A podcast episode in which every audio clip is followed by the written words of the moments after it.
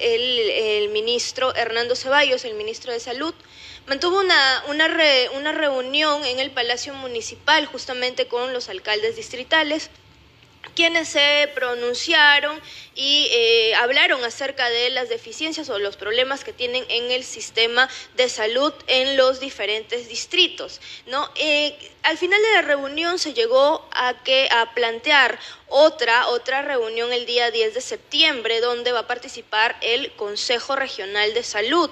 ¿no? El ministro ha pedido que se preparen, que se preparen ante esta tercera ola, ante, un panorama crítico él ha sido muy claro y le ha pedido esto a las autoridades. Eh, deben tener un plan ya eh, de la tercera ola, esto lo tienen que presentar en las próximas semanas y, también no descartó la posibilidad de que ya esté la variante Delta en la región Piura.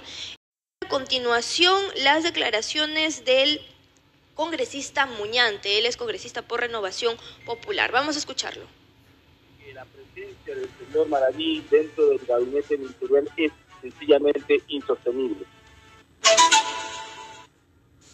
Y entonces aquí, congresista, lo que viene a saber exactamente, si ni el presidente Castillo, ¿no? Este toma una decisión y si tampoco lo hace el presidente del Consejo de Ministros, ¿qué es lo que van a hacer ustedes en los próximos días? Bueno, yo considero que si el señor Castillo toma la decisión de retirar al señor Maraví del gabinete de ministros, yo creo que eso es suficiente, ¿no? Porque es él eh, el presidente de la República, es él el jefe de Estado y es él el quien comanda eh, la política general del gobierno. Por tanto, si el señor Castillo hace caso de este requerimiento público de la bancada de la Renovación Popular y que además es un requerimiento ciudadano, porque muchas personas así lo consideran también conveniente, entonces eh, el señor Manaví va a tener que irse, ¿no? Y en su lugar va a tener que designarse a una persona mm, idónea. ya, claro, pero, pero, la pregunta es otra. Este, si el presidente no decide y tampoco su presidente del Consejo de Ministros, ¿qué va a hacer el Congreso? Eh, mira, si, no, si ellos no lo hacen, nosotros vamos a tener que hacer uso de las herramientas eh, legales y constitucionales que la Constitución nos, nos otorga a los congresistas, ¿no? Como por ejemplo la interpelación y la, y la censura, son mecanismos que nosotros tenemos que ejercer eh, en función de nuestro trabajo como congresistas. Si esto no le gusta al señor Castillo o al señor Bellido, pues mala suerte, ¿no? Claro.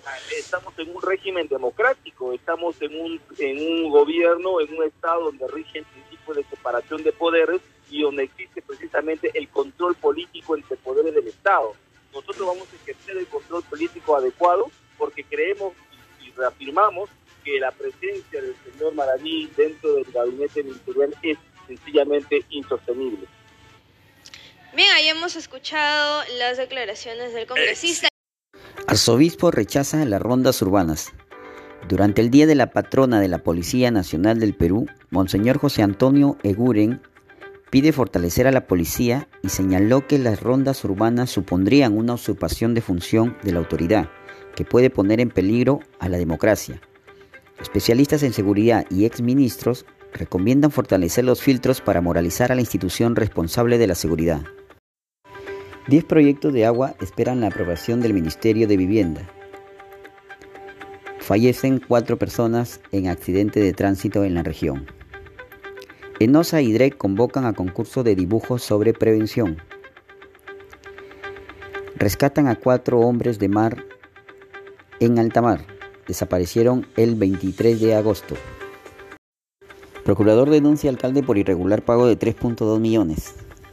La Procuraduría Especializada en Delitos de Corrupción de Sullana denunció por el presunto delito de colusión al alcalde provincial de Ayabaca, Baldomero Marchena, tras descubrirse el pago ilegal de 3.245.132 en una hora de pistas y veredas, la cual nunca debió licitarse porque no había disponibilidad de terreno. Policía Nacional del Perú se compromete a redoblar esfuerzos para la seguridad ciudadana en Talara. Atienden con alimentos zonas vulnerables de la Sierra de Piura. Alrededor de 2.900 escuelas peruanas fueron beneficiadas con productos nutritivos en distritos como Frías, Gililí y La Laguna. Capacitan a más jóvenes talareños en instalación de gas natural IG-1. Alcalde de Castilla pide más recursos y mejoras en los centros de salud.